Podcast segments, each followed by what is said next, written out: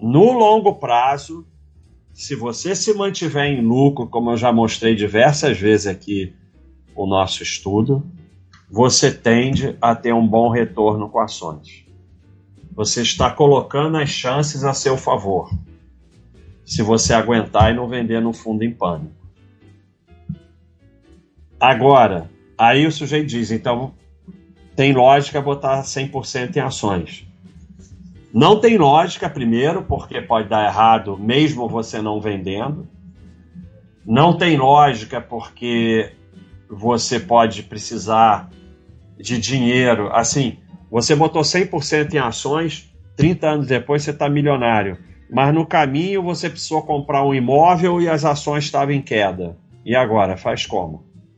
Então, mesmo que esteja certo, dá errado. Sem contar que você vai vender tudo no fundo em pânico.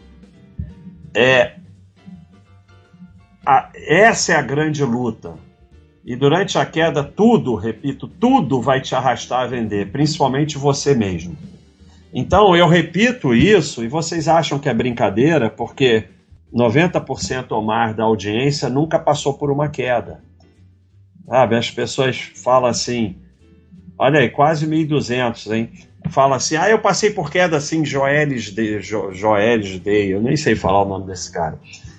Isso não é queda. Ah, eu passei por queda assim, Covid, isso não é queda. A última grande queda foi em 2008.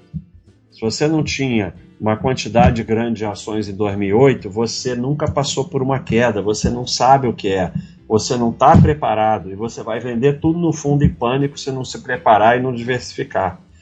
Então, a grande luta do buy and hold é não vender. E é extremamente difícil, porque tudo, tudo, todo o mercado, toda a mídia, todas as pessoas, teu cunhado e Pri que fica te chamando de idiota no almoço da família de domingo porque a bolsa está em queda e principalmente você vão todos te convencer a vender. Olha aqui um, um gráfico interessante é, o Dow Jones só subiu nesse período aqui, e tudo isso aqui são razões para vender que saíram na mídia, não sei o quê.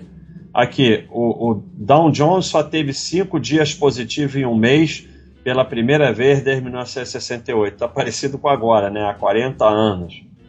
Não sei o que em Chipre, até Chipre é razão para vender lá tem sempre esse, esse risco que o governo vai fechar e na última hora o Congresso faz um acordo, como acabou de acontecer.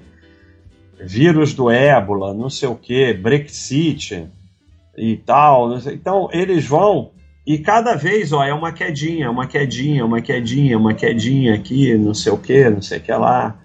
E vai acontecendo, só que no período só subiu. Você não vai aguentar. E é muito interessante esse gráfico. Porque se você ficar nessa arrogância que você é o fuderoso da esquina que não vai vender, é certo que você vai vender. Às vezes o sujeito chega lá no site e fala: Ah, baixa, tem problema nenhum, eu estudei a filosofia, eu sei que não é para vender. Eu falo: Você vai vender 100% de chance de vender. Então fiz até esse gráfico aqui. Quanto mais próximo daqui, mais chance de vender no fundo. Quanto mais confiança, mais chance de vender no fundo. Então, é aquela, eu esqueci o nome dessa curva. Eu estudei a filosofia, tenho certeza que não vou vender, vai vender no fundo.